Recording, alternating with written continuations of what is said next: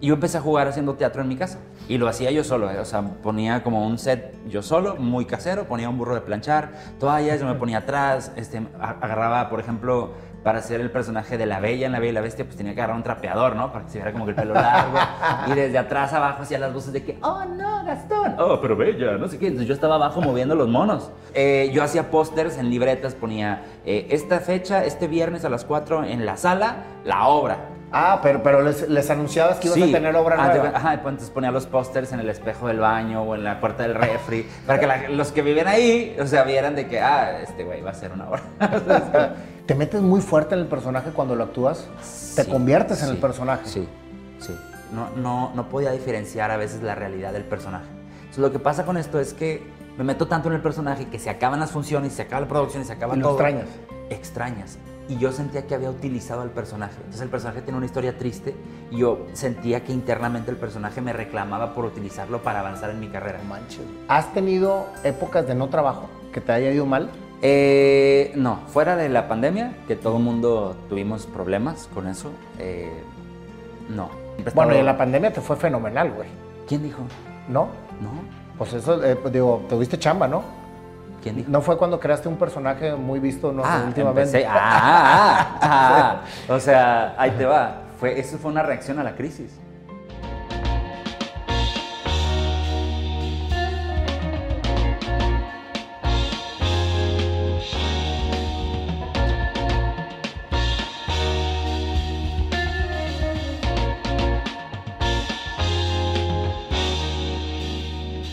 Marco Polo, un honor tenerte en este programa, Marco. Muchísimas gracias por aceptar la invitación.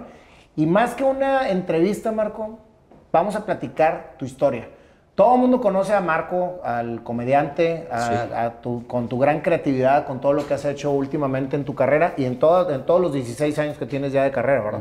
Sí, señor. Pero nadie conoce a Marco su historia. A mí me gusta mucho irme desde la infancia, porque en la infancia es cuando realmente vienes completamente conectado y sin contaminación con tu esencia. Es cuando, cuando, cuando juegas en tu intimidad, a lo que visualizas, a lo que te emociona. Y muchas veces cuando salimos de la infancia nos separamos de esa conexión que tenemos y nos vamos por un rumbo completamente diferente que cada vez nos aleja más de lo que realmente venimos a hacer al mundo y es lo que, lo que causa mucha frustración en el ser humano. Entonces, platícame de dónde eres, dónde naciste, cómo viviste tu infancia, Marco.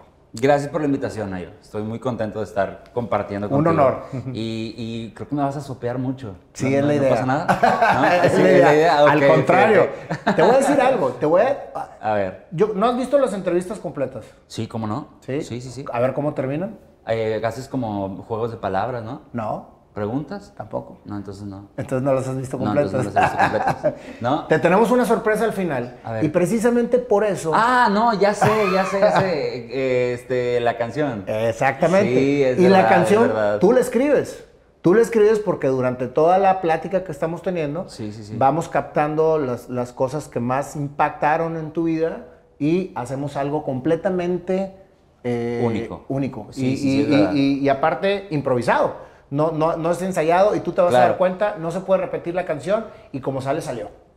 Ahora, ¿podemos monetizar esa canción después? Por supuesto. Ah, bueno, entonces estamos del otro lado. o sea- Esa, esa canción, la- vamos de partners, ¿eh?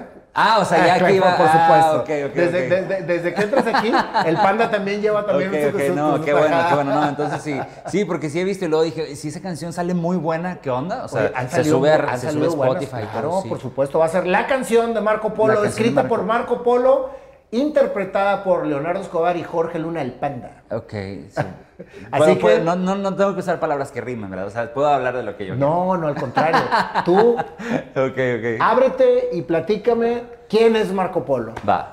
Eh, pues me decías de la infancia. Sí. O sea, cuando yo ¿Eres era... de aquí de Monterrey? Sí, soy de Monterrey. Ok. Eh, aquí viene un tema importante que mis hermanos, tengo dos hermanos, un hermano y una hermana, que son eh, 13 y 12 años más grandes que yo. Ándale, 13, fuiste el no, pilonazo. 15 y 12, sí, exactamente. Entonces, cuando yo, cuando yo era muy chico, cuando yo tenía como unos 6, 7 años, más o menos, mi hermana mayor empezó a trabajar en teatro infantil. Entonces nos llevaban mucho a verla, a la familia, a verla en sus presentaciones y funciones, y a veces ella me llevaba a ensayos. Y fue un impacto muy grande de ver todo lo que hacían detrás de y lo que presentaban al público, ver cómo el público se transformaba, se transformaba en energía, en diversión, en, en, en- en emoción por estar viendo el material que ellos hacían. Entonces a mí me empezó a pegar mucho eso de, de- con el hecho de decir, ¿cómo logran ellos esto? Y yo empecé a jugar haciendo teatro en mi casa. ¿Eh? Sí, o sea, obviamente no, no con una calidad profesional. O sea, no, pero, pero te emocionaba hacerlo. pero me emocionaba mucho. Era demasiada adrenalina hacerlo. Y lo hacía yo solo, ¿eh? o sea, ponía como un set yo solo, muy casero, ponía un burro de planchar, toallas, yo me ponía atrás, este, agarraba, por ejemplo, para hacer el personaje de la Bella en La Bella y la Bestia, pues tenía que agarrar un trapeador, ¿no? Para que se viera como que el pelo largo. y desde atrás abajo hacía las voces de que, oh no, Gastón, oh, pero Bella, no sé qué. Entonces yo estaba abajo moviendo los monos. Entonces ya me, tocaba a mí salir con mi personaje de la bestia, entonces salía con el trapeador y que, ¿qué estás haciendo en mi castillo? Oh, no, déjame. O sea, era muy divertido. Entonces eh, yo hacía pósters en libretas, ponía eh, esta fecha, este viernes a las 4 en la sala, la obra. Entonces ponía la descripción de la obra y Iba pegaba gente, esos iba gente a verla. No, no, no, pues mi familia. Ah, pero, pero les, les anunciabas que ibas a tener obra Ah, nueva. Ajá, pues, entonces ponía los pósters en el espejo del baño o en la puerta del refri, para que la- los que viven ahí, o sea, vieran de que, ah, este güey va a hacer una obra. Y a veces, a veces sí iban, podían ir todos, a veces no, a veces nomás estaba uno, a veces no había nadie, y yo como quiera hacía la obra, me entretenía mucho. No, no te importaba que hubiera tanto público. No me importaba que hubiera tanto público, era más como la adrenalina de, de hacerlo. Oye, Marco, y, y, por ejemplo, ¿tú escribías los libretos? No, no, no, pues O- en este era lo que- lo que sí, o sea, era, era como si veía obras de Disney que hacían eh, el grupo de teatro de mi hermana, por ejemplo, entonces eso lo replicaba. Se trataba de conocer la historia y pues de improvisarla y de sacar los diálogos de todo lo bueno, que tenía aquí hay que- un punto bien importante, Ajá. Marco. Tú desde niño descubriste tu pasión. Sí, 100%. O sea, es, es bien raro. O sea, todo el mundo la descubre. Porque yo les digo a las personas que me hacen el favor de preguntarme, ¿cómo le hago, Nayo, para descubrir mi pasión? Le digo, remóntate a cuando eras niño y acuérdate a qué jugabas cuando estabas solo y que te emocionaba jugar. Y regularmente ahí hay un punto bien específico en lo que vienes a hacer en la vida. Sí. Pero la juventud te la separa, güey, porque es cuando nos empiezan a etiquetar, a decir que tienes que hacer esto, a que tienes que estudiar y que tienes que hacer algo en la vida y que entonces te empiezan a llenar de tantas cosas, güey, que te van separando precisamente de esa esencia. ¿Qué sucedió contigo después de que jugabas al teatro? Eso mismo que dices. O sea, que te empiezan a separar de, de tu pasión. O sea, te empiezan a decir, sí, está muy padre, pero es que de eso no vives. Exacto. Mi hermana, por ejemplo, se salió de hacer teatro porque necesitaba trabajo, más dinero. Entonces fue como que, híjole, ya se salió y vas creciendo. ¿Y, ¿y qué vas a estudiar? No, es que esto, pues no se vive. O sea, esto. Y se empezó a ver como una realidad lejana y cada vez más lejos y más lejos y más lejos hasta que empieza a, a llegar esta, esta etapa de vivir el, el proceso de cambio de que, ¿sabes qué? Terminaste la preparatoria, tienes que hacer una carrera y tiene que ser una carrera bien.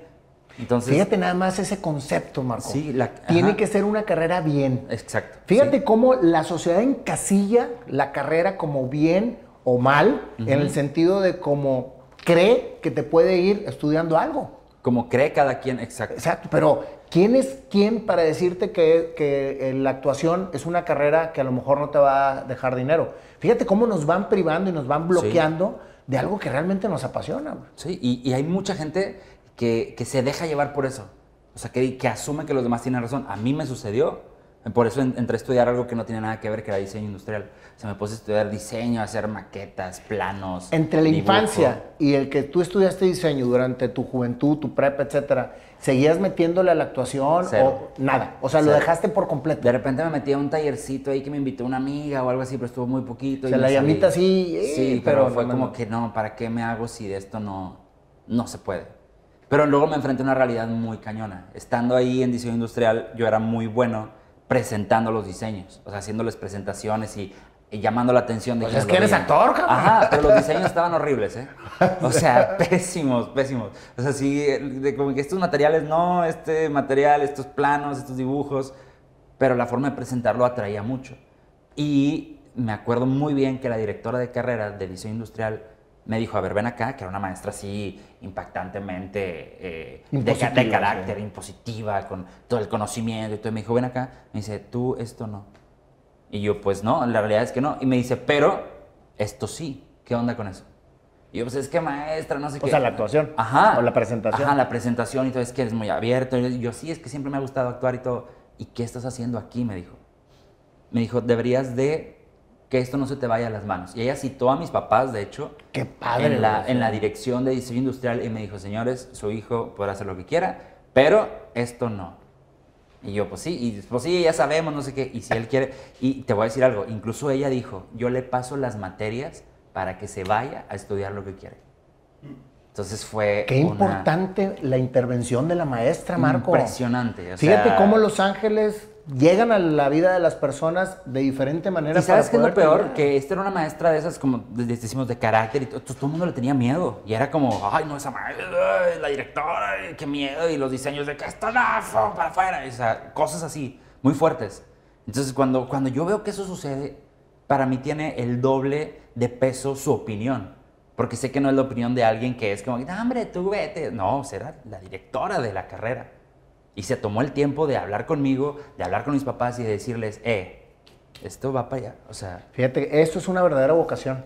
Sí. Cuando eres maestro y te preocupas por la gente que te rodea. Felicidades a esa maestra que tiene aquí a un gran actorazo. te voy a decir de algo. Ella alcanzó a verme en mis primeros trabajos y después falleció poco tiempo después. Ah, pero te alcanzó a ver. Sí, lo alcanzó a ver. Y sí me acuerdo de haberla saludado exactamente, me acuerdo del momento, el teatro, el, el lugar y todo. Cuando se me acercó al final me dijo, llorando la maestra, Ay, yo la vi y padre. dije, qué bueno. Y yo, ah, no lo podía creer. O sea, sí, fue mucho, mucho impacto. Dejaste de estudiar diseño industrial. Sí, me salí. O sea, estuviste un semestre. Estuve cinco. ¿Cinco semestres? cinco. O sea que sí le haces al dibujo. Eh, Más o menos. Sí, o sea, sí, de repente cuando hay escenografías o algo, pues sí, pero no, no, porque eso es una carrera pesadísima, sí. Sí, claro. Ni muy respetada, pero para, Claro. quien, para quien lo que la, la quiera hacer. para quien la domina, claro. sí. Y te saliste de la carrera y empezaste a estudiar actuación. Espe- empecé a estudiar actuación, exactamente. ¿Qué te dijeron tus papás en ese momento? O sea, porque me imagino que tú escogiste esa carrera porque tus papás te dijeron que tenías que estudiar una carrera bien. Sí, pero, Ah. pero fue más como una especie de, de estudia esto, pero tú sabes. Entonces en el yo sé fue como que luego me van a echar la culpa, mejor estudio de una vez algo. Pero ya cuando entré a estudiar actuación, no, no, fue, una, no fue una reacción de, no, piénsalo bien. Fue una, pues ya sabíamos, pues dale. ¿Y O dónde sea, estudiaste actuación? Eh, ya no existe, se llamaba Sistema de Educación Artística, el SEA, que estaba aquí en Monterrey. Eh, empecé a estudiar ahí, el, primer semestre fue una locura porque habíamos setenta y tantos, ¿no? Dentro del salón, o sea, era mucha gente. Los que entramos a estudiar era como la tercera generación o cuarta de esa carrera que acaba de iniciar.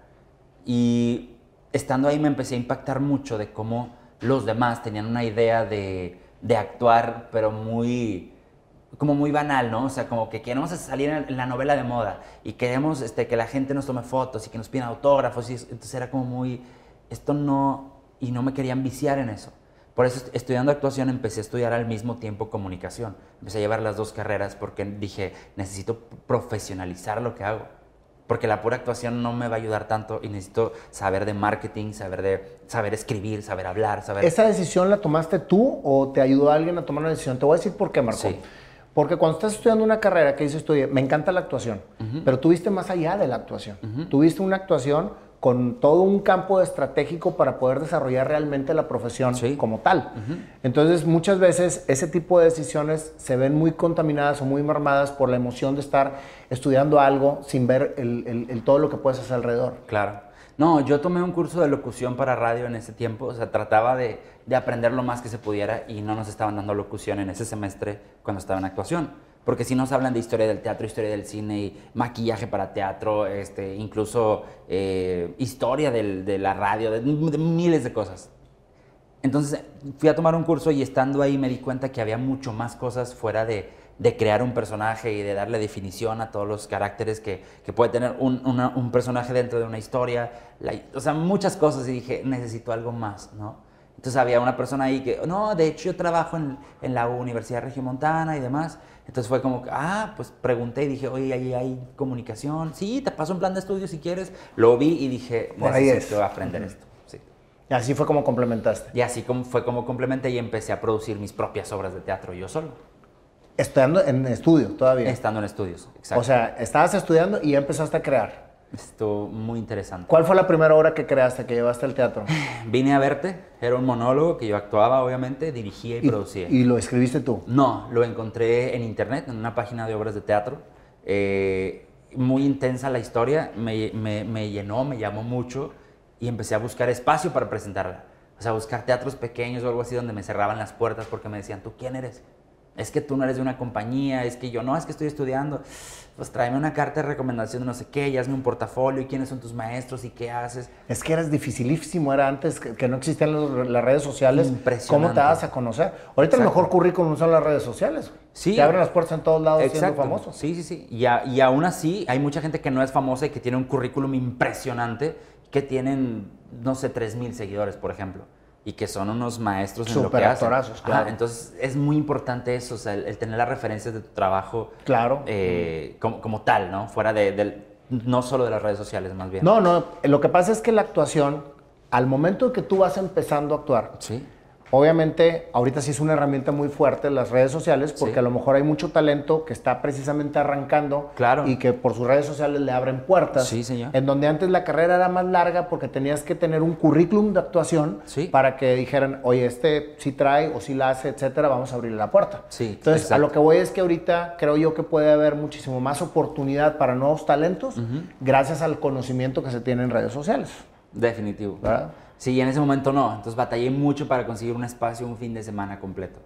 Entonces, de hecho, aproveché el fin y puse dos funciones el sábado y dos funciones el domingo. Eh, y ¿En dónde fue? Eh, hay una escuela de inglés que se llama, se llamaba, creo, eh, Relaciones Culturales. Claro, enfrente de la Purísima. Justo ahí. Ah, es un teatro muy padre ahí. La está- Sala Guajardo. Sí, la Sala. Guajardo, exacto. Entonces batallé, como no tienes una idea para, para conseguirla, pero la conseguí un fin de semana. Ok. Entonces la aproveché al máximo. ¿Y qué tal te fue? Muy bien. Eh, ¿Cómo a- se llamaba el monólogo, dices? Vine a verte. Vine a verte. Sí, entonces me fue muy bien porque a mucha gente que invité y todas las funciones las pude llenar yo solo, a pesar de que hubo gente que me dijo de que no, es que no vas a poder, es que es difícil. Claro. O sea, fue como, y bueno, pero me fue muy bien. Incluso tuve una depresión post proyecto, ¿Por qué? pues porque el personaje era muy denso, era muy fuerte, entonces... ¿Te metes muy fuerte en el personaje cuando lo actúas? ¿Te sí, conviertes en sí, el personaje? Sí, sí. Entonces, todavía estaba muy chico, no, no, no podía diferenciar a veces la realidad del personaje. Entonces, lo que pasa con esto es que me meto tanto en el personaje que se acaban las funciones, se acaba la producción y se acaba Y lo todo. extrañas. Extrañas. Y yo sentía que había utilizado al personaje. Entonces el personaje tiene una historia triste y yo sentía que internamente el personaje me reclamaba por utilizarlo para avanzar en mi carrera. No manches, güey. Es impresionante. Y a muchos actores les pasa eso y se quedan en el trip de un personaje, como por ejemplo de, de los que interpretan al Joker, por ejemplo. O sea, Sí, que- sí, que- estuvo que- fuertísimo. Como el de Ledger, sí, que, que se quedan en, en- en esos trips de personajes. Entonces es fuertísimo. Y hay que aprender, las emociones te ganan, porque tú entregas emociones a un personaje. Tú le entregas emociones, le entregas tu cuerpo, tu forma de hablar, tu mirada, tu corazón. Entonces, cuando todavía no aprendes a separarlo, vienen esos temas de, oh, no tanto por el proyecto, sino por lo interno. Y entonces te desgastaste tanto en Sí. crear el personaje que al momento de que se terminó lo extrañabas Pero cañón. y te reclamaba. Sí, señor. Por haberlo utilizado a él para subir en mi carrera. ¡Wow! Impresionante. Qué gran historia, ¿eh? Y más aún porque de repente eh, mi mamá me habló y me dice, te acaban de hablar de Barcelona aquí a la casa. Y yo, ¿cómo? Me dice, sí, te acaban Y de era hablar". por cobrar, cabrón. Y era porque, ya sé, o sea, a ver cómo le haces. No, eh, me dijo, te acaban de hablar de Barcelona. Y yo, pero ¿quién demonios? Y me dice, te habló Martí Pera Ferrer Baireda, que es el autor del monólogo que acabas de hacer. Ándale. Y yo, ¿cómo? Sí, no sé qué. Entonces me dijo que, que lo contactaras, que aquí estaba su correo, no sé qué. Entonces eh, ya lo Wow. contacté a él y me dice, oye, qué bueno saber que en México acabas de presentar esta obra mía.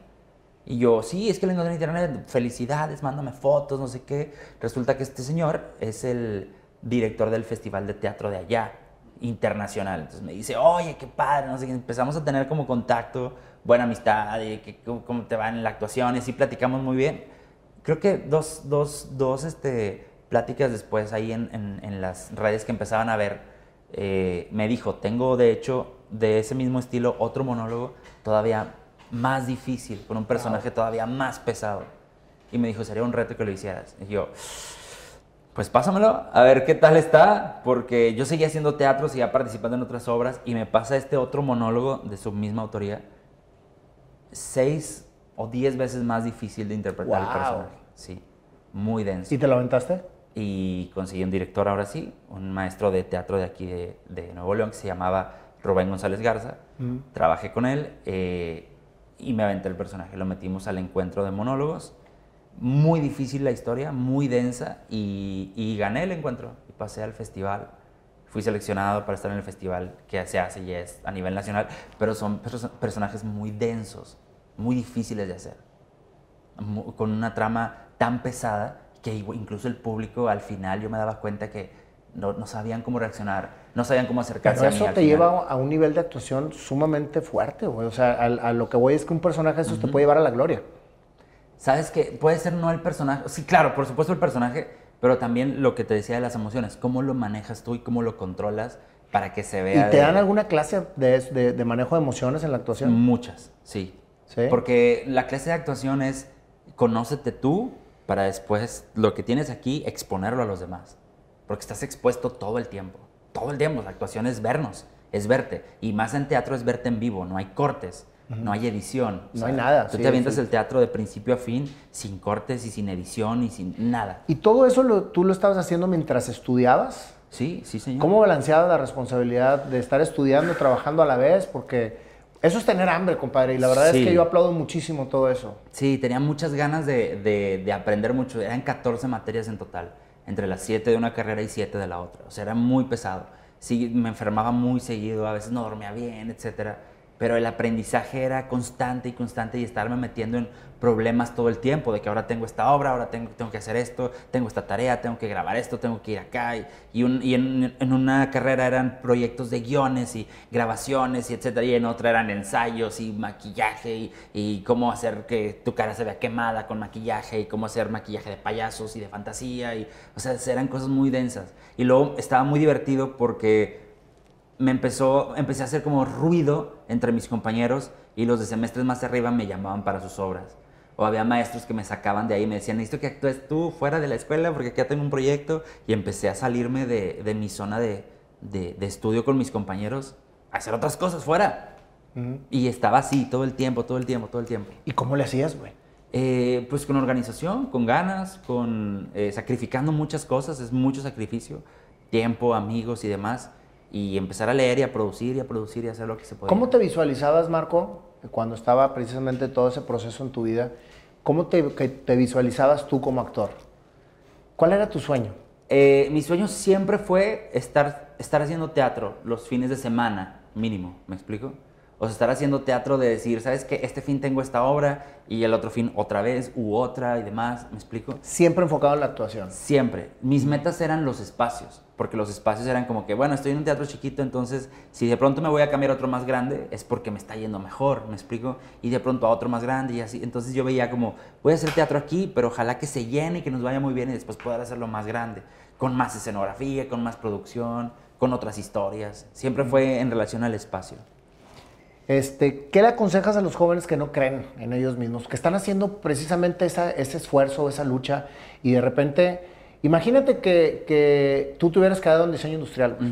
O sea, obviamente toda tu historia hubiera cambiado por completo. cabrón. Me hubiera topado historias como las que me topo todos los días de gente que me dice, híjole, es que lo que estás haciendo es brutal. Yo siempre hubiera querido hacer esto. Claro. Es que yo me quedé con ganas de esto. Y ahorita que me preguntas de los jóvenes, no es tanto porque ellos no creen en ellos. ¿Quién que tienen alrededor no cree en ellos que les está diciendo no puedes? Fíjate- es muy probable que eso Sí, sea... porque fíjate que yo, a mí en lo particular, me ha pasado durante muchas eh, eh, situaciones en mi vida que cuando decido hacer algo diferente, la gente que tengo alrededor me dice que no lo haga. Y Sí. regularmente la gente que tienes a tu, a tu alrededor te dice que no lo haga porque, porque teme que hagas un ridículo, porque teme que te buleen o que... porque cree o- que está haciendo lo mejor para ti. Exacto. Sí. Pero ahí yo lo que le digo a la gente, Marco, cuando tú quieres hacer algo diferente, pídele consejo a un profesional. O sea, por ejemplo, en este caso, a un actor. Sí. Yo no cantaba. O sea, yo, yo, yo la verdad de las cosas es que empecé a cantar a los 46 años. Que fue cuando, cuando me nació y cuando me conecté con ese niño, así como tú, tú Sí. estás conectado con el tuyo, Sí. yo conectaba con el mío, y yo soñaba tener un espacio para expresar. O sea, para cantar o para hacer malabares o etcétera. Sí. Y cuando me decidí cantar, todo el mundo me decía que estaba loco, güey. O sea, que cómo era posible que a los 46 años me, me pusiera a cantar. Que era un chavo ruco, ridículo, güey, que cantaba muy mal. La verdad es que sí tenían razón. Sí, sí cantaba muy mal, güey. Y, y sí, y soy un chavo ruco con toda la, la, este, extensión la de la extensión de la palabra y me encanta. Sin embargo, quería hacerlo, güey. Entonces le hice, no le hice caso a ninguno de los que me rodeaban y fui con una maestra cubana y que le dije, dime por favor si puedo o no llegar a cantar. Me hizo una prueba y me dijo, sí, güey, eres entonado porque he sido músico toda mi vida empírico. Me dice, nada más que tienes que educar mucho la voz. Ahí está la, ahí está la, la, la situación en donde cuando eres congruente para lograr el objetivo, no hay quien te pare. Pero es bien cabrón que te digan, oye, me quiero ganar la casa del TEC y no compro boleto. Pues digo, pues tienes que comprar boleto. Quiero correr un maratón y no entreno. o sí, etcétera. Entonces, eso que, que, que, que, tú estás comentando ahorita lo relaciono con, con lo que sucede siempre que quieres hacer algo diferente. Dice, no vas a poder. ¿Qué te dijeron a ti cuando pusiste tu primera obra? No Eso. vas a poder. No, te vas a aventar en un teatro, güey. No. Entonces, ¿por qué? Porque no quieren que batalles, güey. El mundo quiere víctimas arropadas por la sociedad. Sí, señor. ¿Sí? No guerreros, güey, y, y- y superhéroes que se avientan a hacer algo diferente. Sí, y, y parte de aventarte a hacer algo diferente es tener resultados diferentes. O sea, porque mucha gente está en el, sí, es que a lo mejor esto no, a lo mejor pues no me aviento y me quedo en el mismo resultado. Entonces, cuando vas haciendo cosas diferentes, empiezas a tener resultados diferentes. Y es innegable que los demás lo empiecen a notar. Y es una trampa muy cañona, porque los demás lo empiezan a notar y hay gente que se acerca, pero hay- también hay gente que se empieza a alejar, que les empiezas a dar miedo. Que, que es como... Claro, no, es que ya es exitoso, Ajá, es que ya, ya, ya, ya, ya tiene un personaje bien visto, Claro, etcétera, sí, y sí, la, sí, la sí. gente se empieza a hacer como que para sí, acá, sí, sí, sí. ¿Cómo eliges de quién rodearte, güey? Eh, la vida te dice de quién rodearte. O sea, es, se te van presentando muchas opciones. Es como ir en un, eh, en un pasillo de, de- de comidas, ¿no? Restaurantes, y pues ahí están todos, pero tú vas eligiendo, pero ya te los pusieron enfrente. Entonces a veces es, in- es inevitable toparte con gente. O sea, es como, me tuve que topar con esta persona, me tuve que topar con este porque nos dedicamos, porque hace, porque produce, porque administra el espacio, por lo que sea, te los presentan. ¿Cómo eliges? Pues es como, pues ya lo tengo aquí, tú eliges qué tanto lo dejas cerca de ti y qué tanto lo tienes lejos de ti. Pero ahí están, o sea, es inevitable que estén. Pero fíjate, qué importante es estar precisamente en el ahora para poder tener la claridad de quién te ponen alrededor. Sí, Porque muchas veces estamos nosotros en, una, en un estudio con gente a nuestro alrededor y no captamos que cada una de las personas está por algo en este estudio. sí. O está por algo en tu vida, o está por algo el que te abre el estacionamiento, o el que, o el que te topas en el carro y te mienta la madre. Sí. O sea, todos están por algo, güey. Sí, Pero vivimos tan contaminados con el pasado y con el futuro que no estamos presentes en el ahora. Y en el ahora es donde tenemos las grandes oportunidades de conectar con quien realmente tenemos que conectar. Entonces, lo que acabas de decir es importantísimo. Ya los tienes, ahora evalúa si realmente los quieres o no mantener en tu vida, Sí. o si simplemente lo que llegaron a hacer a tu vida ya te dejó para algo para crecer. exacto. ¿verdad? Sí, y, y- y de qué manera te vas ligando a las personas también. Sí, es, es toda una aventura, es un reto. Y más cuando empiezas a hacer cosas fuera de lo común, de lo que la gente es- espera que hagas. Claro. Eso es, es interesante. Ahora, durante tu etapa de estudiante, actor, ¿sigues actuando? ¿O cuándo llega la comedia, Marco? Sí, por- haz de cuenta, yo empecé a hacer otro tipo de, de- de obras, me encontré con una obra de comedia que era un reto hacerla porque yo tenía que interpretar siete personajes dentro de esa obra. Qué barbaridad. Siete personajes. Siete personajes y aparte de mujeres. A la madre. Sí, porque queríamos que una actriz los hiciera, pero nunca se pudo con ninguna actrices, teníamos el tiempo encima y el director dijo, ¿sabes qué? Aviéntatelas tú. No lo vamos a hacer grotesco ni nada, vamos a hacerlo como una caricatura, divertido, porque eran siete sospechosas de un crimen y un detective. Pero las sospechosas nunca interactuaban entre ellas, entonces yo tenía tiempo justo para caracterizarme de otra y salir con otro personaje igual de divertido. Y de ahí, bueno, eso fue un aprendizaje. ¿Cómo se llama esa hora? Tócala de nuevo. Tócala de nuevo. Sí, señor. Entonces era, era, era una obra basada en las parafilias sexuales. O sea, cada personaje tenía como un desorden sexual mental. Entonces el, el detective jugaba con eso, pero de una forma tan divertida, de una forma tan, tan fársica, tan explosiva, que la gente lloraba a carcajadas de situaciones muy fuertes. Es una obra argentina. Impresionante la obra. Eh, la empezamos a hacer tan divertida y, y aquí se creó un fenómeno muy interesante porque en el teatro pequeño que teníamos, que era el mismo de relaciones culturales, se empezó a hacer público. O sea, llegaba gente a reclamar porque ya no había boletos. A madre. O sea, teníamos ese problema. Empezábamos a meter sillas de afuera del ¿Qué edad jardín. tenías, Marco? Eh, 24 más o menos. 24, 24, años. ¿Y 25 trabajas años, desde, 26. desde qué edad, güey? Desde los 20 empecé a estudiar actuación, sí. Y a los 20 empezaste a trabajar. O sea, casi A casi. los 21 prácticamente, Sí. sí. Entonces fue como, oye, la gente nos está reclamando de que, ¿por qué ya no hay boletos? Y es que me dijeron que viniera, no sé qué. ¿Cómo generábamos nosotros eso? Nos íbamos afuera de los teatros, yo caracterizaba en personaje, A tú caracterizado. Ajá, para invitar a la gente y volantear y decirles, vayan a vernos y vayan a ver a los teatros grandes. Bueno, esperábamos a que eran las Lo 11 que es tener hambre, cabrón. Sí, o sea, lo que, lo que esperábamos a que dieran las once y media de la noche, por ejemplo, y esperando a que el público saliera y empezara a repartir volantes y decir, eh, vengan a vernos. O nos íbamos a hacer encuestas en la calle, hey, ¿has, has ido al teatro? No, pues no. Bueno, si te regalo dos boletos para ver una obra, ¿vas? Ah, sí, ex- excelente. Entonces iban, se enamoraban del trabajo y esa gente traía más gente que ya empezaba a pagar sus boletos y empezábamos a crecer en ese medio. Oye, pero era una excelente mecánica para jalar gente, cabrón. En ese momento sí nos funcionó mucho y más porque éramos 100% desconocidos. ¿Dónde queda la pena, güey? O sea, de ir tú vestido de un personaje a entregar fuera de un teatro. ¿Te dio pena alguna vez o Pues no? mira, el personaje... Digo, a mí no me daría pena porque me encantaría hacerlo, ¿eh? Pero hay mucha gente que diría, Sí. ¿y cómo voy a ir yo vestido de un personaje, güey, a entregar cosas Pues mira, el personaje como era un personaje de una niña caballona bipolar que se llama Juanita. Entonces, Ah, era Juanita bipolar. Sí, entonces yo cometía el, el- el error o el gran acierto de nunca salirme del personaje. Entonces cuando la gente estaba haciendo fila, sí, es verdad, o sea, yo pedía permiso en los teatros de que, ¿puedo repartir volantes aquí afuera? Pues sí, Marco, dale, pues ya me empezaron a conocer y todo, porque no, no me dejaban estar en el teatro, pero sí me dejaban volantear afuera. Este, para robarles el público y que el público fuera a verme al teatro chiquito, está muy cañón. Entonces, como yo estaba en personaje de niña, entonces llegaba a la fila de que, hola, no sé qué, y la gente así como, "Ah".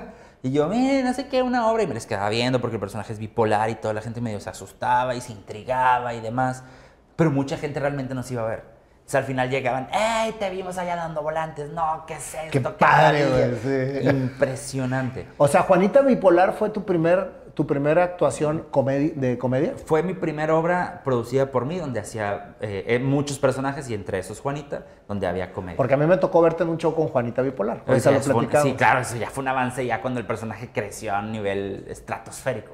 O sea, ya cuando salió del el personaje de la obra y empezó a crecer por sí mismo.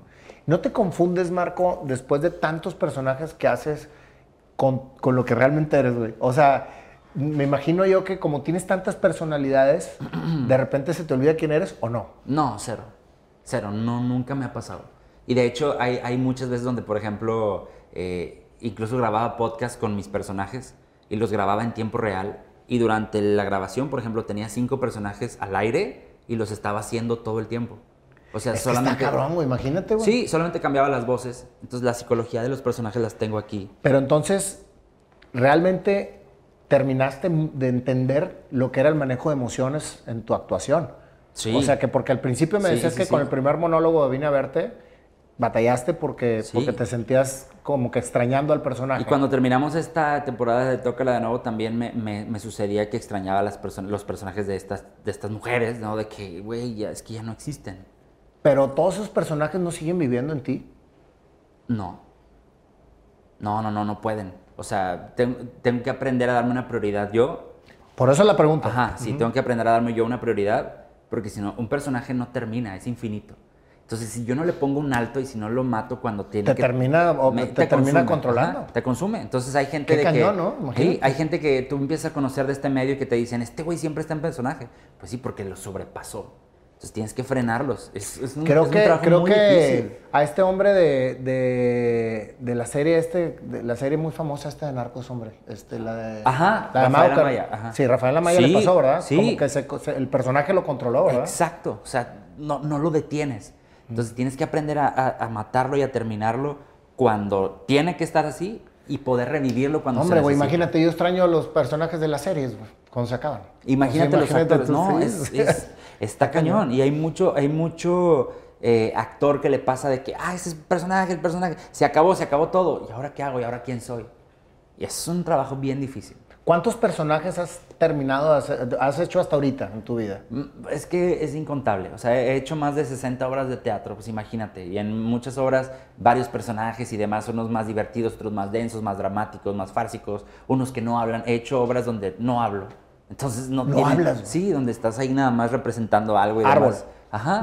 sí, sí, obviamente me tocaron, claro. Te tocó ser el árbol. Sí, sí, una vez me tocó estar en una obra donde cada, cada función tenía un actor invitado diferente que representaba a Dios. Entonces, como Dios tiene infinitas formas, lo representábamos pues, un actor por función. Entonces, cuando a mí me tocó ir fue divertidísimo porque al día siguiente había, este, creo que una drag queen como Dios y luego había este, un, un, el hombre abeja como Dios y luego había un niño como Dios y luego era como, wow, sí, es divertidísimo actuar. No, cómo no. Ahora, sí. 16 años de actuación tienes. Sí. Desde que empezó tu primera obra. Sí, señor. ¿Sí? ¿Has tenido épocas de no trabajo que te haya ido mal? Eh, no, fuera de la pandemia, que todo el mundo tuvimos problemas con eso, eh, no. O sea, siempre he estado buscando qué hacer. Siempre he Bueno, y en la pandemia te fue fenomenal, güey. ¿Quién dijo? ¿No? No. Pues eso, eh, pues digo, te tuviste chamba, ¿no? ¿Quién dijo? ¿No fue cuando creaste un personaje muy visto ¿no? Ah, últimamente? empecé- Ah, ah, ah, ah. O sea, ahí te va. Fue, eso fue una reacción a la crisis. Sí, porque vino un tiempo en el que yo tenía con este personaje de Juanita eh, auditorios, giras, no me fui de gira por muchísimas ciudades de México, estuvo increíble. Hacer Juanita Bipolar. A ser Juanita Bipolar, ya que su personaje divertido cuando ya lo presentábamos en teatros y demás, o sea, muy divertido personaje. Si llega la pandemia, se corta todo, se cortan incluso hasta las ganas del propio equipo que tenía en ese tiempo y todo empieza a oscurecerse y a pensar. Tú vives en el escenario y tú vives, cuando, cuando estudiamos actuación, te pueden preparar para cualquier cosa. No hay teatros, no hay producción, no hay escenografía, no hay presupuesto, no hay actores, todo lo puedes resolver. Pero nadie estábamos preparados para resolver que no se podía juntar la gente a verte. Entonces eso es un impacto emocional muy fuerte. Entonces, pues yo en- dentro de esa propia crisis, que nos empezó a ir mal y mal, y que el contacto a través de las pantallas con el público real de teatros no lo muy podíamos difícil, tener. Y al ver, por ejemplo, ¿saben qué? Cerró Broadway. Entonces ya cuando dices, si Broadway cerró, entonces yo qué? ¿Sí me explico? sí, claro, o sea, ya empiezan a, a- a cambiar tanto las cosas que empiezo a generar contenido para entretener a mi audiencia y para devolverles un poco de lo que te han dado tantos años. Es como que déjame seguir generando. Pero no lo, no lo aunque, aunque anímicamente no lo quiera hacer. Y no lo, no lo empezaste a generar por decir, oye, voy a- voy- necesito una fuente de ingresos mientras que hay teatro, voy a hacer esto, o no, no fue creado de esa manera. Fue creado para mantener, para, Para mantener, a la audiencia. Ingresos no tanto porque yo siempre eh, gané dinero de, de los boletajes. Se Sí, pero, boletos pero tenías que cambiar. y teníamos que cambiar, Porque, exacto. porque ahora era otra etapa. Exacto, entonces por eso empecé a crear, empecé a hacer parodias, empecé a hacer el personaje de Juanita más veces. Me inventé unas videollamadas en donde a través de Zoom los personajes eh, teníamos una conversación. Entonces tú ves el video y estamos en un Zoom, todos los personajes, pero todo soy yo. Entonces en tiempo real los ves, no hay cortes. O sea, ninguno desaparece nunca. Entonces estamos hablando, entonces producir eso fue una locura. Claro. Porque yo tenía que grabarme de, de un personaje todo el tiempo de la llamada y luego cortar, cambiarme y grabar todo el tiempo de otro. Y entonces los embonas en edición y empiezan a reaccionar entre ellos y a bulearse y a hacer situaciones y demás. Oye, pero fíjate la creatividad, güey. O sea, estabas Sí, realmente sí. poniéndote Sí, en la etapa en la que estábamos todos de una manera divertida. ¿Sí? Entonces ya empieza a pasar el tiempo, empiezo a crear las, la- las parodias, parodias de maestros, parodias de canciones, eh, creé el personaje de Senator y demás. Y empiezo a conocer gente que se me acerca y me dice, oye, ¿por qué tu trabajo, qué onda, cómo vas? Y yo, no, pues ahorita no tengo jale, no tengo nada. Eh, que fue cuando llegué con, con mi manager actual, que es Edwin Pantoja, que me dijo, oye, eh, pues ¿por qué no generamos, o sea, yo tengo una agencia y demás, vamos a hacer crecer tu personaje? Y de hecho, te lo juro y te lo firmo, en la primera junta hablamos de Juanita, de las proyecciones, y yo, sí, pero también tengo un personaje acá y el senador, sí, sí, sí, sí, sí, pero lo de Juanita está con madre, o sea, vamos a generar. Entonces empiezan a pasar los, los días y empieza a cambiar la historia, que es lo que tú me mencionas. Con estos trabajos que empecé a hacer de parodias políticas y demás, las reacciones del público empiezan a cambiar de nuevo. Entonces se prenden las luces de todos nosotros. Me habla Edwin y me dice, ¿qué estás haciendo en tu Facebook? ¿Qué está pasando en tus redes? Y yo, no sé. Y otra vez, otra ronda, a ver. Y empezamos a ver los números y empezamos a ver todo. Y, y con ese apoyo fue de que tenemos que capitalizar esto. O sea, el público lo está pidiendo. Entonces yo em- empecé a cambiar y a decir, no, no estoy viendo al público en vivo, pero haz de cuenta que te están aplaudiendo y diciendo, ah, está genial. Ese paso es bien importante porque es acoplarte a una nueva realidad. Sí. definitivo. Y Sí. para ti que eres actor, pero fíjate, ahí empezamos a conectar. Acuérdate lo que me platicaste de tu infancia. Sí. Que tuvieras o no tuvieras público, tú como quieras hacías la obra. Pero cañón, sí, ¿Sí? definitivo. Entonces, sí, sí. finalmente se empieza a conectar precisamente Sí. esa pasión en donde cuando tú verdaderamente haces lo que te apasiona de corazón, Sí, no importa quién tengas enfrente, tú finalmente lo estás haciendo para ti. es correcto. Entonces, yo, yo tenía que seguir. Entonces, empieza, em- empieza a ver esta- estas reacciones en redes y decimos, oye, ¿sabes qué? Vamos a hacer esto como se debe, ¿no? Y empezamos a generar más videos y empecé a soltar la creatividad así como que, oye, es que es demasiado divertido. Y hay mucha gente que me dice, "Por ejemplo, ¿tú sabes de política? No tengo idea de política. No sé nada de política. Nada. Nada. O sea, me dicen, ¿de dónde sacas el material? Y yo, de lo que se ha hecho viral en redes, de ahí saco dos, tres cositas. Este salió esto, salió esto. Vamos a hacerlo chiste. Y empezamos a meterlo y hacerlo divertido y demás. Y bueno, el público está súper agradecido, contento. Yo estoy el triple de agradecido de que les haya gustado el trabajo. Y más aún, como te digo, estoy haciendo algo que me gusta hacer, que es actuar. Que he hecho siempre y que se ha hecho siempre en toda la historia. Es que es increíble que en 16 años de carrera, ante situaciones tan complicadas que hemos vivido en estos 16 años en diferentes este, aspectos en la vida y en el mundo, Sí. nunca hayas dejado de tener chamba, güey. O sea, eso es verdaderamente el éxito. Estás haciendo lo que te apasiona y nunca te ha faltado trabajo. Es que nunca me he dejado de dar trabajo. Eso es bien importante. Yo nunca me he dejado de dar trabajo. Es bien rara la gente que me ha dicho, hey, yo te doy jale con esto. No, yo siempre me he generado el trabajo y he logrado hacer que muchos compañeros actores, productores y demás tengan trabajo a raíz de lo que se me ocurre.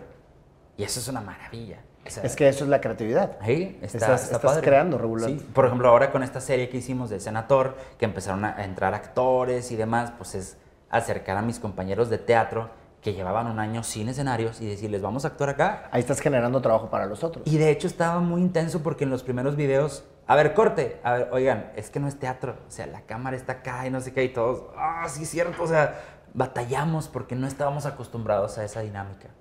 ¿Cómo logras tú generarte trabajo, Marco? ¿Cómo logro yo generarme trabajo? Es demasiado sencillo. ¿Mm? Es de lo más sencillo que puede haber. O sea, yo digo, tengo una idea y busco la manera de hacerla realidad. Yo. Si hay alguien que se quiera sumar, bienvenido. Si no, yo lo voy a lograr como sea. En este caso ahorita pues ya se han ido sumando personas y demás con esto de la agencia de, que te digo y todo.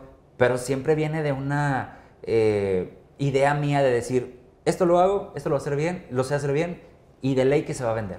O sea, de ley que voy a poder generar con esto. Y, ¿Y pues, cómo evalúas si una idea es buena o no? Con la reacción del público.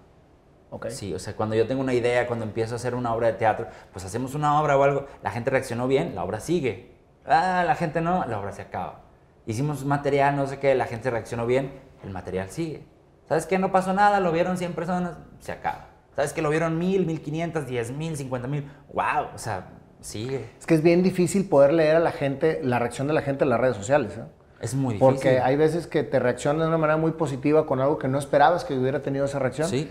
Y hay veces que no te pelan con algo que tú pensabas que iba a ser lo máximo. Definitivo, sí, y, y generas muchas reacciones. Pero, pero siempre es como, se me ocurre algo, lo voy a hacer realidad, que no, no, no tengo nada que perder. Y ahora que ya todo esto cambió, que yo creo que definitivamente, Marco, el tema de las redes sociales se- se llegó para quedarse.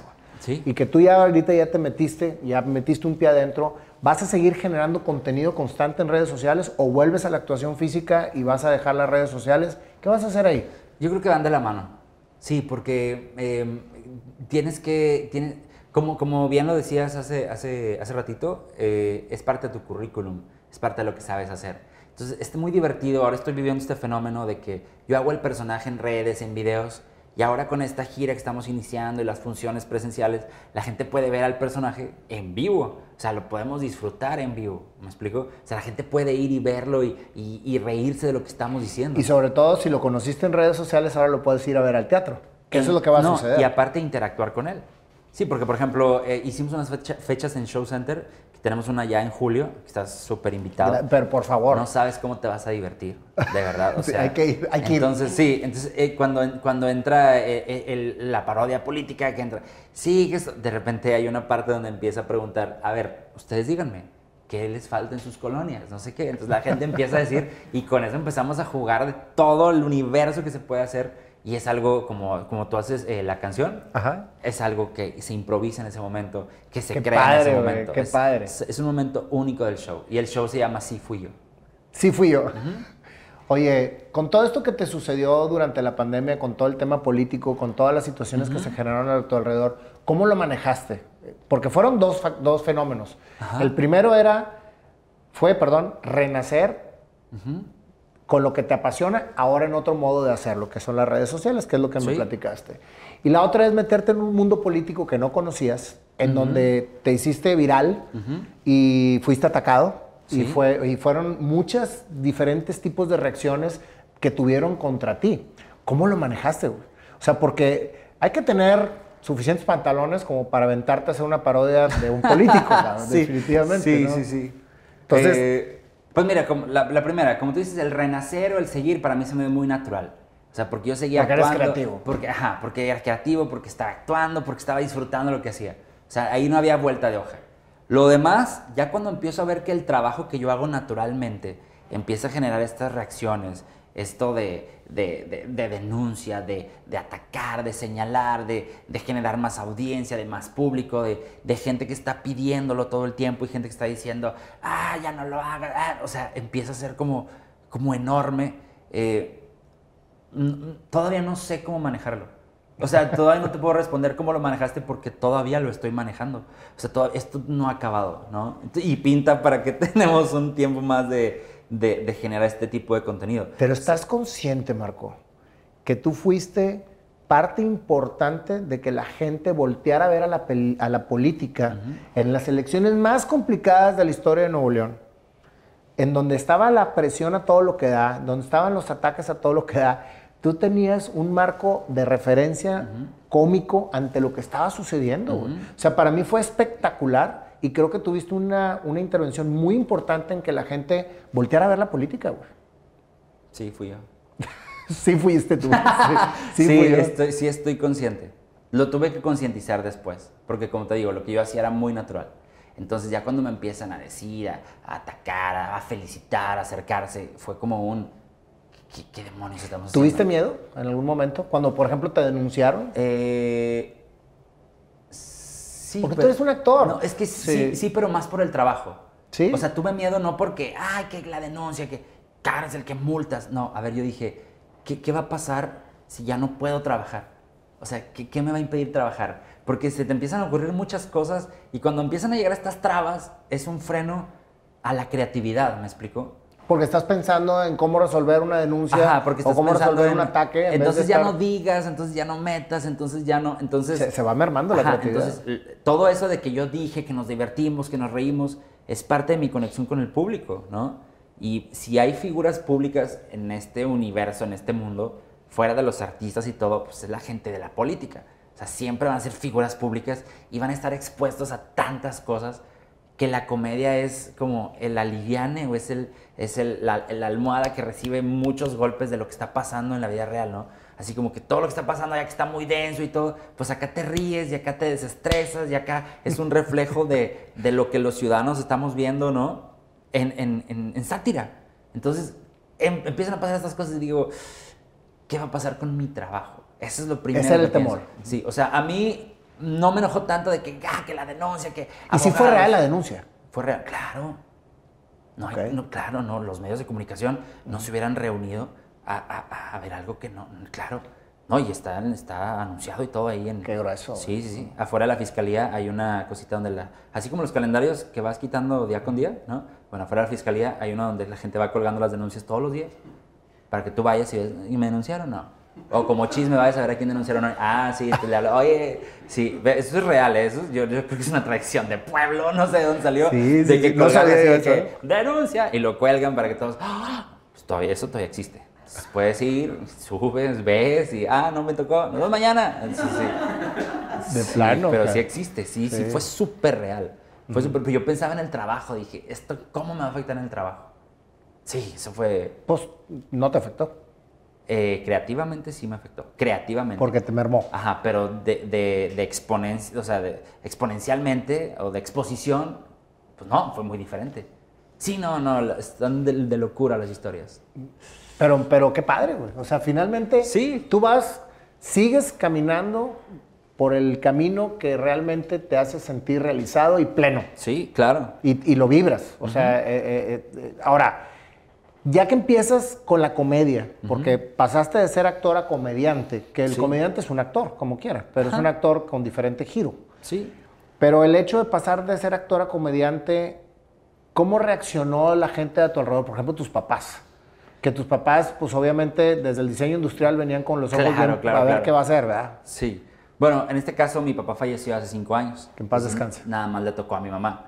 Eh, yo creo que no, no sé si asimiló todo lo que pasó, ¿no? Porque yo trataba como de amortiguar el golpe para no preocuparla de que no, mira, no pasa nada, todo está controlado. Y luego ya cuando sale todo esto a los medios y dije, tengo que hablarle y yo, ching, o sea, déjame hablar para escuchar qué pasó, cómo va todo. Entonces le hablaba, oye, no sé qué, Bruto, ya me escribió tu tía no sé qué, ya me escribió y ya no sé yo, ay, qué bueno, dije, está como que en el, en el, En el mood de- la aceptación, ya les bruto. dije, ya, sí, o sea, en realidad no la sufrió tanto así de que con el rosario en la mano de que, ¿qué le está pasando, amigo? No, o sea, fue como más relax y más así. Oye, ¿y tu fama creció verdaderamente muchísimo, Marco, después de todo esto? Sí. ¿O, o- o fue paulatino?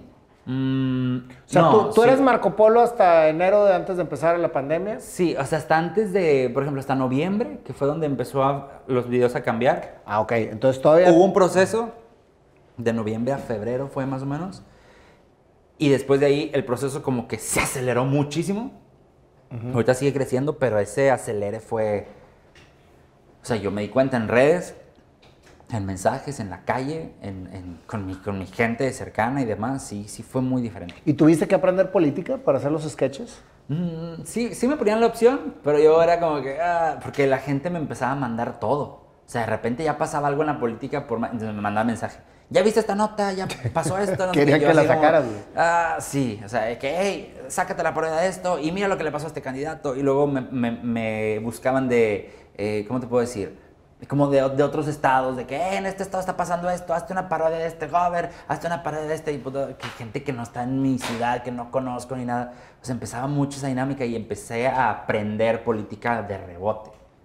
O sea, no, no porque yo lo buscara. Y porque en mis primeros videos yo hacía la- lo, lo divertido con lo que te digo, que se hacía viral. O sea, como que agarraba las cositas que se viralizaban y de eso pues hacía el contenido para poder tener un enlace con el público. Claro. ¿Cuál ha sido el personaje de todos los que has hecho que te ha gustado más? ¿O con el que te has más identificado? De todos, todos los que he hecho, Sí. eh, hay una obra que yo escribí que era de suspenso, que su nombre es En la última cabaña. Ese personaje creo que es wow. Sí, ¿Cómo se porque- llamaba el personaje? eh, Fabián, porque es una obra de suspenso donde todos los personajes pues iban a dar una cabaña ahí con su tía, los sobrinos y demás, y empezaban a pasar cosas eh, muy, muy densas, ¿no? Eso es suspenso, es, es como que, oye, ¿qué es esto? ¿Y qué sangre? ¿Y qué pasó? Y muy tenso. Entonces mi personaje era muy sarcástico, muy por fuera, muy, muy duro, muy, ah, sí, no sé qué. Entonces, a final de cuentas, pues todo lo que traía el personaje dentro, no quiero hacer spoilers, pero... pero Todavía no sale la... la- no, ya, ya salió, pero a lo mejor la reponemos. Entonces, como que to- todo eso que tenía el personaje atrás eh, e- era, era muy, era muy, pues muy rico de, de- de interpretar. Ese, y en musical me, me tocó hacer el genio de Aladdin. Ah, eres el genio de Aladdin. Ajá, entonces esa fue la experiencia más divertida. ¿Y cantas también? No, no canto tanto. No canto tanto, pero me, me metieron a cursos ¿Y cantabas de canto, la- de la- baile. la- el- era canto porque en tiene vivo. mucha interpretación? Sí, muchísima. Y aparte agarraron como el formato de Broadway, entonces las canciones eran más largas, más tonos, más baile, pero era una delicia. o Qué sea, padre, güey. Era, y aparte a mí me gusta mucho hacer voces. Entonces hacía las voces del genio de que graves, agudas, susto, no sé qué, pero Aladdin, pero ¿cómo? Sí, entonces con todo eso, el público era wow, o sea, esa conexión, sí, era, era impresionante. Y aparte admiro demasiado toda la carrera de, de Robin Williams, entonces era como wow. Qué padre, güey. Sí, brutal, lo he disfrutado muchísimo. Oye, ¿qué viene para Marco después de todo, de todo lo que ha sucedido? ¿Hacia dónde vas, Marco? ¿Tienes idea? Eh, no la tengo clara, pero eso me divierte mucho. O sea, nunca he dicho, ah, quiero esto. O sea, las sorpresas no han dejado de pasar desde que empecé mi carrera.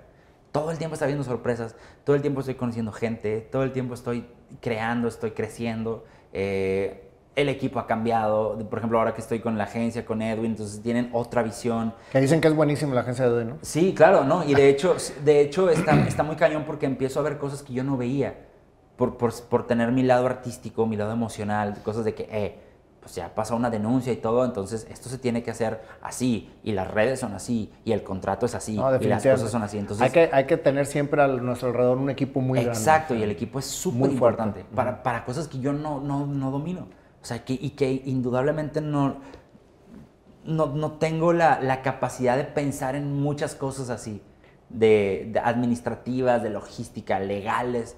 Pues no, pues es parte de formalizar las cosas y de crecer también en ese, en ese lado. Oye, ¿y es difícil pasar de ser comediante a volver a hacer actuación o viceversa? O sea, porque son dos mundos, a veces cuando eres muy, muy fuerte comediante... Sí, el, el- el comediante no siempre, no siempre es actor. El comediante no siempre es actor, pero el, el actor no siempre es comediante tampoco. O sea, yo... Son dos, dos, dos artes, pero bien, bien Y de hecho yo, yo, yo todavía batallo para identificarme como comediante porque veo las rutinas. De hecho, en el show que hago, yo no he dicho que sea stand-up. O sea, yo le pongo live comedy porque sí estoy platicando, estoy yo como Marco también en una parte del show, platicando con todos, pero es algo más relajado, es sin sarcasmo, sin exageración. O sea, realmente estoy contando lo que me pasó de, de- con una, ¿cómo te puedo decir? Auténticamente. O sea, en el stand-up y así de repente se exageran cosas, pones en situaciones que en realidad no estuviste como para generar risa y demás. No estoy diciendo que no lo vaya a hacer, pero en, este- en esta parte no, no es así.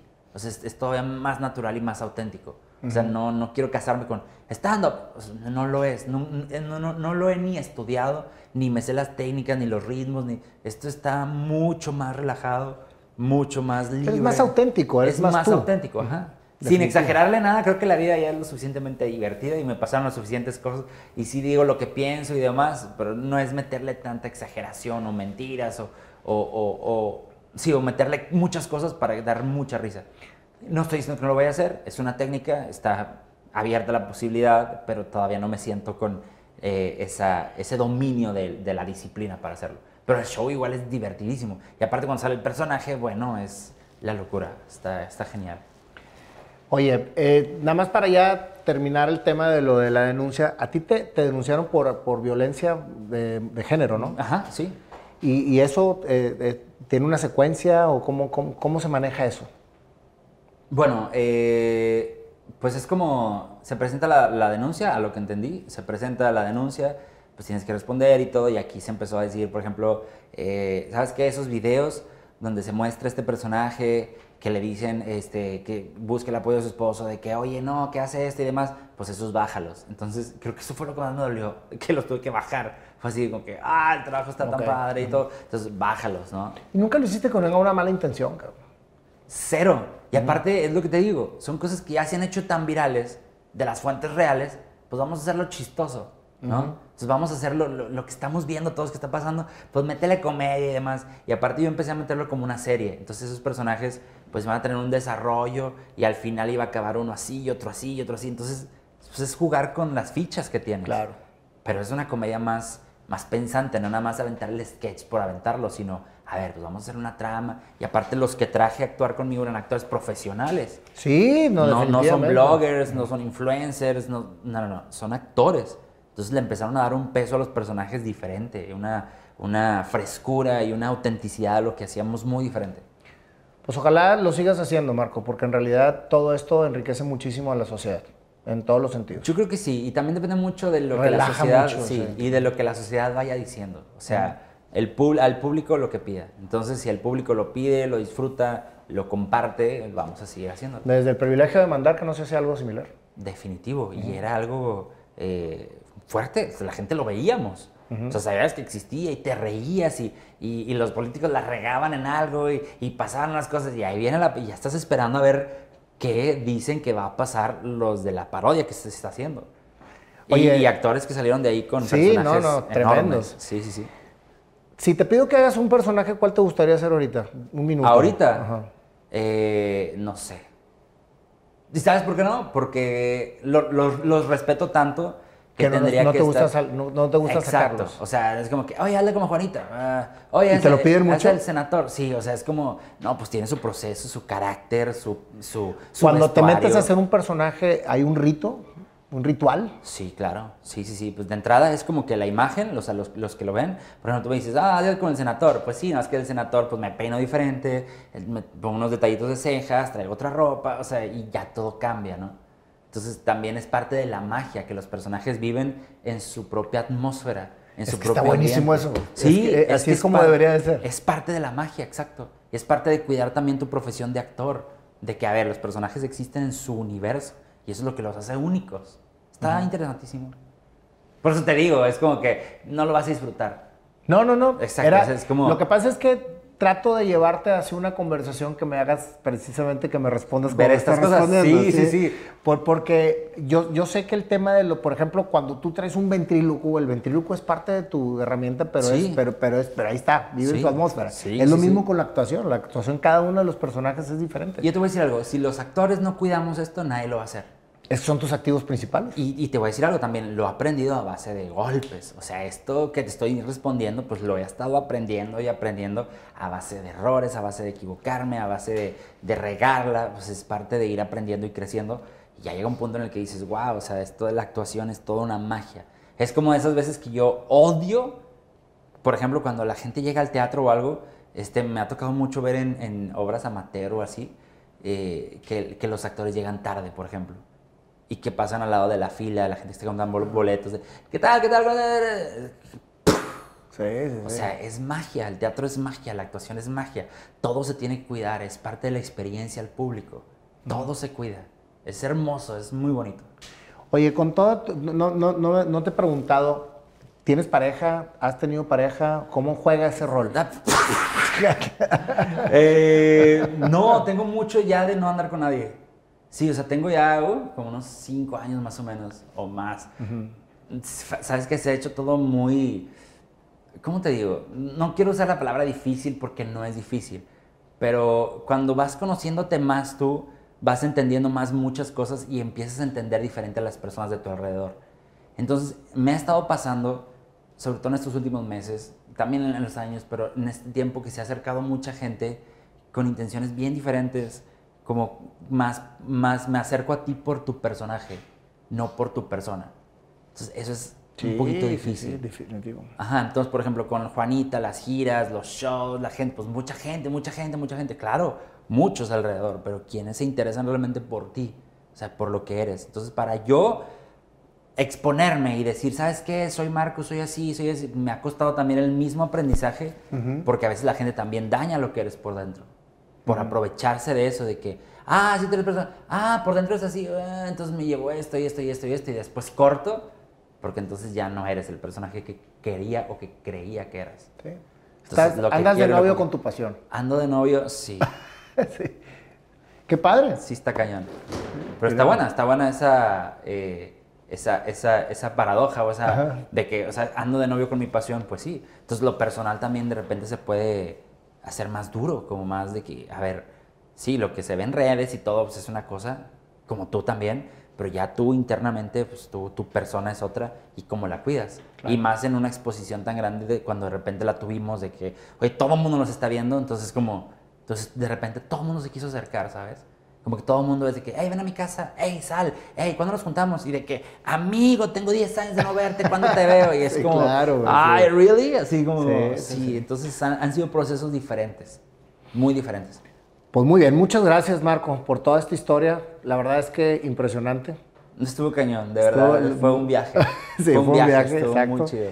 Y pues como ya es tradición en este programa, mi querido Sí, Marco, la canción. la canción te la vamos a hacer porque la acabas de escribir tú mismo. Yo la acabo de escribir. ¿Tú la acabas de escribir? Ay, Dios, ¿Dónde está el panda? sale- Ahí está el panda. Bienvenido, mi querido panda. ¿Cómo estás? Venga, venga. Mira nada más a quién tenemos aquí, mi querido No, panda. ¿Cómo estás? Foto. sí, sí. Foto Oye, para que no se me sienta. vamos a ver la canción de Marco Polo. Mientras que entraba el panda y salía, llegaron unos cafés de Dr. Coffee. Buenísimo. Buenísimo, sí, muchas siempre gracias. nuestro patrocinador oficial. Se pueden abrir, ¿verdad? ¿Eh? No.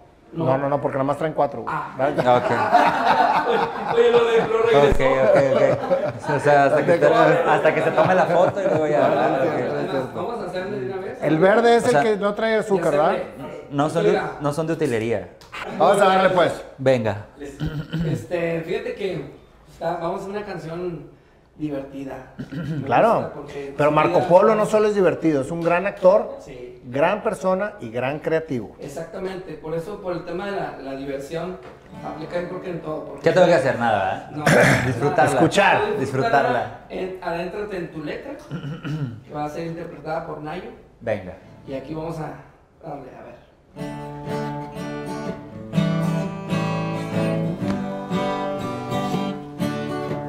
Esta es la historia de Marco Polo, un hombre que desde niño jugaba a ser actor. Jugabas a ser actor, que tu familia te viniera a ver. Jugabas, visualizabas a expresar, a saber hacia dónde ir, hacia lo que querías. Marco, inspirado en tu hermana, actor querías ser. De repente llegó la juventud, otro camino fue para ti ingeniero en diseño industrial. Te obligaron a estudiar, pero dijiste al quinto semestre, esto no es por aquí.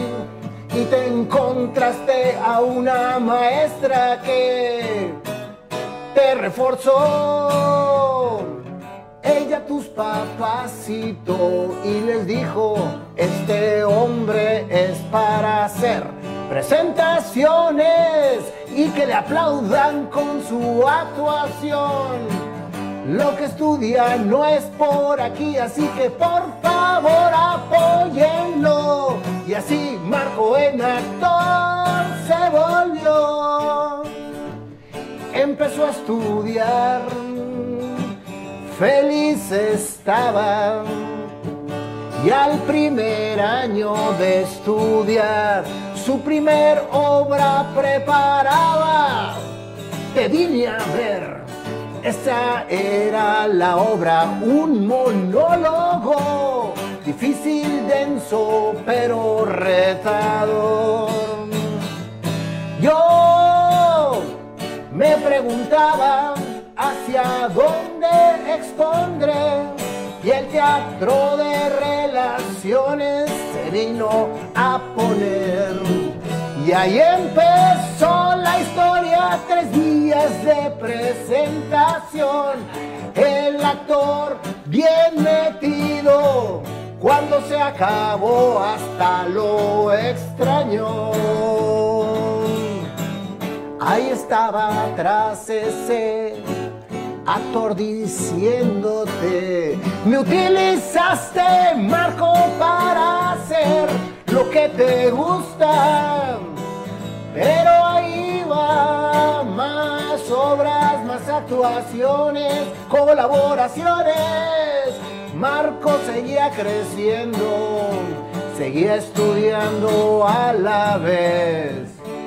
Comunicación tenía que complementar para una visión de creativo que Marco estaba por experimentar. Así que las dos carreras, más obras, libretos y creatividad, Marco fue y seguirá siendo lo que le apasiona hacer.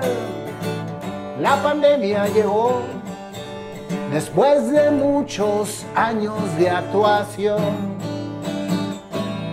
Un cambio radical, una soledad, no más público enfrente aplaudiendo. A reinventarse y a ser más creativo para mantener a su gente. Juanita la bipolar y todos los demás viendo ahora qué iba a hacer. Y llegó de repente un nuevo personaje, el senador, que llevó a cambiar todo. para una nueva etapa. Para Marco todo fue una gran experiencia que dejó a la gente un matiz diferente de cómo ver a la política, de cómo hacer menos tenso con problemas a su alrededor.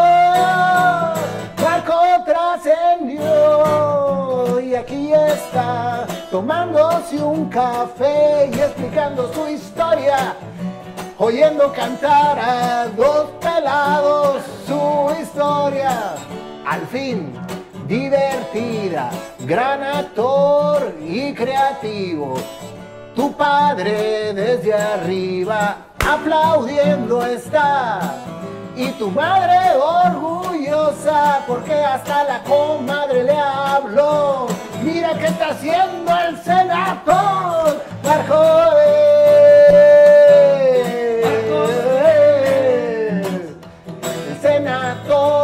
Juanita la bipolar y Fabián el que más te dejó y todos los demás actores que has hecho te hacen ser Marco Polo. Buen final. Eh, fíjate que esta entrevista la voy a mandar así cuando salga de date con alguien para no contarle toda mi historia. Digo, pues, ¿sabes qué? Checa esta. Checa y la si canción y si te interesa, ya, Sí, claro. Buenísimo, muchas gracias, de verdad. No, hombre, gracias a ti. es Fue un honor es un- estar aquí, de verdad. Igualmente, Muchas Marco, para nosotros. Igual. Porque Sí, a lo mejor sí. en un par de años ya vas a estar tan incansable, compadre, que a lo mejor no te vamos a poder entrevistar. Eh, No, iba a decir, ¿y quién es Nayo? ¿Y quién es Panda? Sí, fíjate, la gente, la gente está alcanzable para la gente que quiere. Y tú eres un tipazo. Gracias, entonces hermano. Siempre voy a estar alcanzable para Yo ti. no, ¿eh? A ti, yo sí creo que, que como quieran, no sé, pero sí, siempre voy a estar. No, no no, no es oye, el pandita tengo más de 30 años de conocerlo. Es Ah, mi ¿sí? brother desde la prepa, güey. ¿Este no se ha hecho inalcanzable? No, no, no. Ah, se hizo más, se, hizo- se hizo- bueno. se- se expandió. Pero sigue siendo Es alcanzable. que me expandí porque por Panda. Por pan, si no, no quedaba. ¿Por panda? Claro. ¿Verdad? Y en la pandemia me cayó como anillo al dedo. Sí, claro, te hiciste muy popular. Así es. Como el dueño de la Isol. Así es. Claro. Como el sueño. Claro, Claro, hizo fue muy brutal. popular. Claro. Marco, que sigan los éxitos. Muchas gracias, Te agradecemos muchísimo esta historia que nos acabas de contar, porque la verdad es que no conocía todo tu trayecto. A mí me tocó verte en un show aquí Sí. cerca, Sí, sí, cuando sí. estabas haciendo Juanita la Bipolar, que Sí. nos traías atacados de la risa. Pero. Aquí a la vuelta. Pero Sí, sí, sí me acuerdo. La verdad, Marco, es que tu mejor personaje eres tú mismo. Claro, ese es, es- y ese es inagotable. Y es Y es el más interesante. Marco, y después de toda esta historia, si antes te admiraba, ahora Te admiro más. soñar, creer y crear.